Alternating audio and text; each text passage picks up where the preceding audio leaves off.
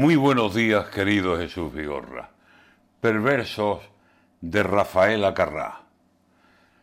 Más de media vida aquí, en las monedas del banco, fueran del valor que fueran, solo había el perfil de Franco.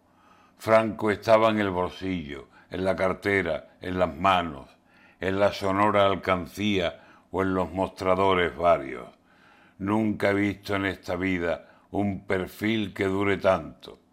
Por eso celebré el día que apareció don Juan Carlos, donde estaba el general que residía en el Pardo. Además, con mejor planta, más joven, con más agrado, que Franco estaba más serio que una citación de embargo.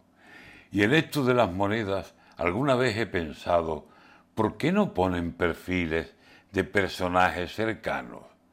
Conste que siempre vi bien que en los billetes de rango, 20 duros, mil pesetas, salieran nombres preclaros, pero yo lo que decía eran de otros paisanos. Por eso al ver que en Italia la efigie le han colocado a monedas de dos euros de una famosa de largo, me ha dado mucha alegría.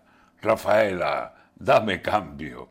Ay, Rafaela Carrá, diva de los escenarios, italiana de España que nos dejó cautivados. Ya en sus canciones había un aviso dinerario. Mamá, dame cien pesetas, que lo diría por algo. Y más, caliente, caliente, a ver quién sale a enfriarlo. Y en el amor, ya lo sabes, todo es empezar, hermano. Pues a ver si aquí en España, en Italia nos fijamos y al acuñar las monedas nombres nuestros colocamos. Se me ocurre la Piquer y la gran Rocío Jurado y el gran Miguel de Molina, la gran Estrellita Castro y cien nombres más que tengo en el filo de los labios. Porque esos nombres, amigo, no hay dinero para pagarlos.